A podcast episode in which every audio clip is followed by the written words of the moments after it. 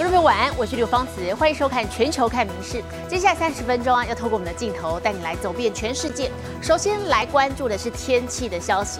今年第六号台风卡努目前是接近日本冲绳一带，已经替当地带来明显的强风豪雨了。好，不只是造成机场超过三百一十架国内外的航次停飞，还引发了房屋毁损、大规模停电等灾情，甚至目前已经掌握到至少造成两人不幸死亡，六十人轻重伤。那么现在暴风圈也持续滞留在冲绳外海，当地的民众还需慎防，引发新一波的灾情。阵阵狂风呼啸而过，将行道树吹得不停摇摆。今年第六号台风卡努逼近冲绳地区，不止带来破纪录降雨，更吹起最大风速超过每秒五十公尺的强风，引发大小灾情。えこちら強風の影響飛ばされたんでしょうか。え白い大きなモニュメントが歩道に横たわり、えロープで固定されています。三号冲绳各地机场就因强风取消超过三百架国内外航班，影响超过四万名旅客。 而除了空中交通受阻外，当地也随处可见汽机车翻倒在马路上，还有机车不知为何被缠在电线杆上，甚至还有路边老旧建物直接被风雨吹垮，显见瞬间风势强劲。こちらかなり大きな木なんですけれども倒れてしまっています根元から倒れていることがわかります風が強いんですよ。 今まであの車そんな揺れなかったんですけど、タイムっても結構車揺れるんで、ちょっと倒壊したらあまり見たことなくて。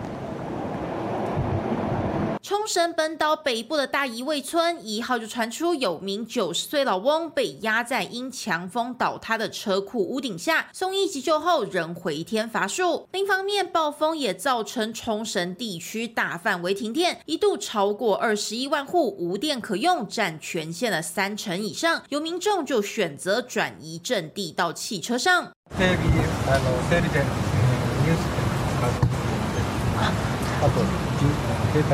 充電も可能携帯の充電車でしかもうできない状況ですか？そうですね。はい。但这波大停电也引发悲剧。于流麻市一号晚间，就有一名八十九岁妇人因家中停电点燃蜡烛，却不慎引发火灾。妇人重伤送医抢救一天后不治身亡。而直到三号上午，台风暴风圈仍持续滞留在冲绳一带海域上，预估四号以后才会逐步缓慢往东漂移。未来二十四小时，除了会对冲绳以至九州、奄美一带带来八十至一百二十毫米不等的降雨，还需留意每秒最大风速三十公尺以上的暴风，在各地引发新一波灾情。民事新闻综合报道。好，接着另外一个台风是杜苏芮，造成中国华北地区降下了这个相当大的雨量。那么北京甚至可以说是遭遇超过一百四十年记录的暴雨，还有无预警的泄洪，所以导致门头沟、房山等地灾情非常的惨重。哦，有京西小华山之称的丁家滩村还几乎被灭顶了。北京大兴国际机场也淹水了三天，航班全都取消，还有一些地方断电了，但是恐怕还需要再过两三天才能够通电。河北保定多座城市也难逃泡水命运满街汽车东倒西歪，仿佛一座大型车辆回收厂。中国北京遇上一百四十年以来最严重暴雨，门头沟地区洪水成灾，桥梁都被冲断。住宅区地基没了，当地的丁家滩村淹到只剩下一座牌坊，犹如海上孤楼。太严重了，这个，对，哪儿都过不去了，这丁家滩儿彻底凉凉，丁家滩村都没了。没淹没前，丁家滩村风景明媚，是金溪小华山，如今几乎全在水下。那底下空了，加上小门头沟二十九号晚间到三十一号，短短一天内最高雨量地区高达七百二十三毫米，是有记录以来最严重。救援分秒必争，两名老人一度受困树上，消防人员徒步八公里解救，沿途看到电线杆倒，多地断电。现在水基本上通了，但是电目前还还要过个两三天才能通。洪水第一线满目疮痍，琉璃河湿地公园这下湿的彻底，只能看到树梢和一点公园标志。斥资一百一十亿美元的大型国际机场，营运三年就过不了水关，飞机泡水三天还插翅难飞。跟水库泄洪也有一定的关系。为了保城市，把这个水泄到。地上水库也大放水，为了保北京，永定河、拒马河、小清河多个水库泄洪。河北境内二十座大中型水库加大泄洪量，让北京、河北多地淹更大。眼看白沟河会因泄洪溃堤，当局紧急喊撤，居民彻夜逃难，还大塞车。那边好几个村庄也接到消息，要求撤离，自己想办法到亲戚家避一避。民众不止大骂当局泄洪随便又草率，更批官员向来就是丧事喜办只会邀功。这场世纪洪灾究竟有多少人受难？恐怕照旧跟着大水永远灭顶。民事新闻综合报道。好，刚才看到北京出现了百年来最强的降雨，那么盛传啊，当局其实是为了保护北京，所以才故意泄洪的。但是这一泄呢，就把河北涿州给淹了，当地至少十三万人受灾。数不清的民众拍影片抛到网络上，哭着喊着求救。好，甚至还有人断水断粮，受困两天，但是迟迟等不到政府的援助。甚至涿州市公安局对外求援的 Po 文，也在不明原因之下消失了。北京八座水库一号同时大开，几十公里外的河北涿州被当成泄洪池，居民走避不及，网络上出现大量求救文。然后有没有刁窝镇，就是刁一村附近，我在刁一村东北东北角呢。然后有没有附近的这个救援队能赶紧过来一下？因为我这儿有两个七十岁的老人。小区已断水、断电、断粮，我们的手机马上没电了。水位已经淹到二楼以上，住平房的屋主纷纷爬上屋顶保命。一上去就是两天下不来，呼救声此起彼落，喊破喉咙也没用。看了好多人求救呢，有救援的赶紧来吧。随着时间流逝，物资耗尽，情况越来越紧急。两个月多不到三个月，嗯，奶粉马上就用完了，现在大人也是缺物资，什么都没有，已经两天没吃饭了。周边多个村庄受沦陷，几千人被困。电、水、通讯都失联了，官方救援迟迟不来，村民自己出动，救到心累，对着镜头一把鼻涕一把眼泪。刚我看那小孩吓的那孩子都不行不行的了，那个大姐们啊，涿州，嗯，能出一点力的出点力了，那个大姐们，哎，好嘞好嘞，到了到了。多少人？一直往里灌水，现在已经灌满了。我不知道现在我们这栋楼是什么情况，这洪水还一直冲刷着我们这个楼。呃，我们这边已经断水、断电、断气儿了。大楼遭洪水灌成天坑，所幸这名民众够幸运，获得当局出动直升机吊挂救援。央视官媒和网络仿佛平行世界，试出救灾影片洗白形象，却被发现疑似造假。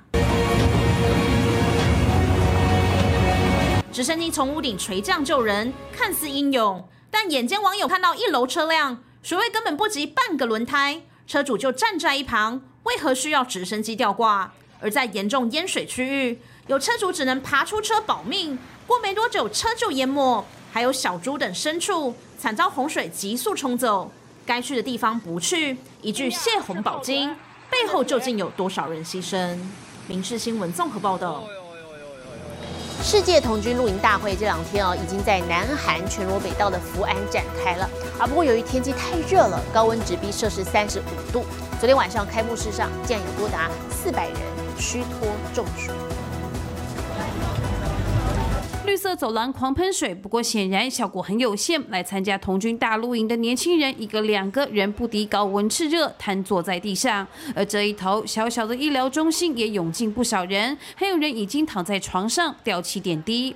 一号世界童军大露营在南韩全罗北道的福安盛大展开，但没想到二号的开幕仪式上，竟有超过百人中暑昏厥。이런그폭염화에서어제개영식에서 어, 139명의 어, 탈진 등의 환자가 어, 발생을 했고 모두 경증으로 회복 후 퇴원하였고 其实开幕仪式是在晚间举行，但二号中午的高温一度飙达摄氏三十四五度，即使太阳西下后，依旧是热气蒸腾，逼死人。另外，也有人抨击主办场地尽管视野辽阔，却连一棵树都没有，完全没有遮蔽的空间。 다섯 개 그 허브 클리닉에 에,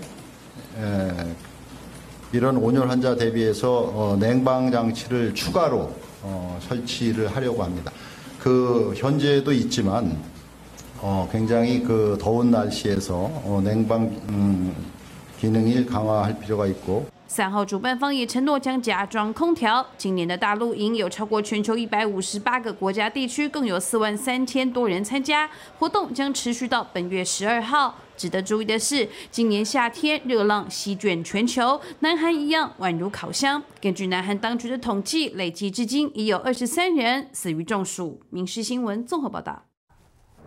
被誉为全球最帅领导人之一，五十一岁的加拿大总理杜鲁道，昨天在自己的社群媒体 IG 账号上宣布，他要跟结婚十八年的妻子苏菲分居。好，不过未来还是会共同监护三个孩子。加拿大媒体也报道，四十八岁的苏菲呢，她已经搬出了总理官邸丽都小屋。加拿大总理夫妻手牵手的美好景象，未来可能不复见。While Canadian Prime Minister Justin Trudeau and his wife Sophie are separating, Trudeau announced the news on his Instagram account, saying they made the decision after many meaningful and difficult conversations. He went on to say, quote, We remain a close family with deep love and respect for each other. 总理办公室立即发出声明，表示五十一岁的杜鲁道与妻子苏菲已签署了合法分居协议，但强调未来仍是家人，也将共同抚育三个孩子，并期待外界尊重隐私。四 十八岁的苏菲曾在媒体任职，与杜鲁道从小就认识。二零零五年，两人在蒙特楼结婚。It's time for a change in this country, my friends, a real change. 杜鲁道的亡父曾两度担任加国总理。杜鲁道二零零八年继承父亲置业，投身政坛。苏菲则是一路支持力挺，造势浮选，样样来。镜头前恩爱模样更是蔚为佳话。二零一五年，杜鲁道当选总理，至今国际重要场合上更常见神仙眷侣的身影。但近年来，两人共同现身的画面已大量减少。根据加拿大媒体的报道，杜鲁道的三个孩子已确定将跟着父亲居住在总理官邸丽都小屋。而苏菲已经独自搬走。民事新闻综合报道。体坛消息来关心的是成都市大运体操项目，我们台湾的夺金大热门鞍马王子李志凯昨天晚上登场了。那么在资格赛当中，他表现亮眼，鞍马、单杠还有个人全能这三个项目当中都取得了决赛的门票。其中他最擅长的鞍马项目拿到一四点八六六分，排名第二。晋级之后呢，李志凯要力拼的是金牌三连霸。台湾鞍马王子李志凯来势汹汹，反交叉倒立、躺马式回旋、后退前进都做得相当流畅。下马有惊无险，成功落地。李志凯做出难度分六点一，实施分八点七六六，总分十四点八六六分，总成绩仅次于日本冬奥金牌好手桥本大辉，排名第二。西手排名第六的台湾鞍马好手萧佑然一起晋级决赛。李志凯在单杠项目表现不俗，同样也获得决赛门票。而个人全能资格赛，李志凯最后是获得八十三点二九九分，以排名第八晋级最终决赛。台湾队跳马项目表现最亮眼的是曾维胜，第一跳执行利落，第二跳挑战五点二难度技术动作也没问题，两跳平均十四点三九九分，排名第二，挺进单项决赛。台湾队成绩加总，团体决赛最终则是以两百四十三点四六二分，排名第六坐收。民事新闻综合报道。好，接下来看是俄乌战争的最新情势发展。从去年二月二十四号，乌克兰就遭到俄罗斯侵略至今，那么现在是面临的焦土僵持的这个局面。好，不过人民还是生灵涂炭了。那么为了帮助乌克兰受伤的民众，荷兰有名长跑好手用他最擅长的跑步来募款买救护车送给乌国。在七月二十二号，他从荷兰阿姆斯特丹出发，预计要花五十天跑到乌国的首都基辅，途中会经过德国跟波兰，总长两千五百公里。荷兰长跑运动员风雨下一步一步踩稳抓稳律动往前跑。不过这次的终点没有喇叭鸣响，迎接的恐怕是远方的炮火四射，因为他正从荷兰跑往乌克兰首都基辅。Phase one is to Berlin, 15 days. Then we're going to phase two, deep waters, Berlin to Warsaw, and then we designed phase three, road to victory, 1,000 kilometer, ending on Kiev. 整趟旅程约两千五百公里长。二十八岁的克拉格威克七月二十二号出发，计划每天跑约五十公里，持续五十天，跑到终点基辅。目的是要筹募资金买救护车送给乌克兰。除了实质帮忙乌国医疗单位用跑步抵达，也想让全世界看到战争有多么靠近。We really want to make an uh, reach the news and also want to show people how close by this war is. 募款开放一周多，已经差不多能买一辆三万欧元的救护车。Three days, the 10th of September, we hope to arrive. Hopefully not alone, but with a lot of ambulances. 旅程中吃喝拉撒都在这辆箱型车内。克拉格威克要用最擅长的运动把汗水化成捐助。民事新闻联新综合报道。蓝鲸一直被认为是有史以来最大的动物，但是最近呢，科学家在秘鲁发现的史前鲸鱼化石可能会颠覆这项认知，因为它的体重上看三百四十公吨，是超越蓝鲸的二到三倍。圆滚滚的外形还长出两只小小前脚，这头 3D 动画模拟出的史前巨鲸，它的化石二号在秘鲁首都利马完整亮相。一块块超大脊椎骨，每个都超过一百公斤，肋骨则有一点四公尺，可以想见本尊体型有多大。Es un descubrimiento excepcional, es más pesado que una ballena azul, el más grande animal que ha existido y que existe en la actualidad en nuestro planeta. Estos, este animal vivió hace 39 millones de años. 现已灭绝的秘鲁鲸重量大约在八十五公吨到三百四十公吨之间，比蓝鲸还重两倍，超过三十只非洲象或是五千个人类。十多年前，在秘鲁南部，过去曾经是海洋的伊卡沙漠出土。 La verdad que ha sido uno de los descubrimientos más extraños de mi carrera. Como no sé si escuchaste, me salí por la, por la ventana de un carro Peleando con el chofer que no me quería llevar al lugar, ¿no? 科学家目前挖到十三块脊椎骨、四根肋骨和一块髋骨，要找到头骨和其他关键部位，还需要好几年开挖，但几乎足以改写历史，颠覆蓝鲸最大动物的地位。民事新闻速看综合报道。第十八届托塔三明治展览会昨天在墨西哥首都墨西哥市登场了。基于嘉定这个几百名啊，来自不同国家的厨师大显身手，联合做出了长达七十五公尺的巨型三明治，打破了去年创下七四公尺的纪录。上美乃滋之后，再铺上生菜、cheese，还有番茄、火腿等各种好料，厨师的双手忙得没法停。二号第十八届托塔三明治展览会在墨西哥首都墨西哥市盛大登场，来自世界各国近百位料理好手也齐聚一堂，联手制作拼起来长达七十五公尺的巨型三明治，改写更新去年只有七十四公尺长的纪录。Exelente porque hay hasta expositores internacionales, los sabores deliciosos y esperamos que se siga haciendo este evento. 大口咬下，一脸满足。来参加盛宴的民众也大饱口福，尤其每段三明治的口味都不同，尝起来更加多元丰富。传统墨西哥托塔三明治尺寸本来就比较大，内馅食材也极具弹性，可以跟着厨师的心意或配合季节性食材自由变化。Entonces aquí pues es para que la familia venga a disfrutar, venga a degustar, darle gusto al paladar y probar diferentes tortas de diferentes lugares del, del país y, y, y 哥伦比亚的厨师也带来家乡味，而另一头还有厨师端出香喷喷的烤鸡，美食飨宴让人口水直流。民事新闻综合报道。名列日本东北三大祭之一的青森睡魔祭，在昨天晚上盛大揭幕了。而由于今年整场的祭典都不再设置任何的防疫限制，所以吸引了上万名来自海内外的游客，欣赏师傅们巧手制作的一个个巨大的睡魔灯笼，或者是跟人潮一块手舞足蹈。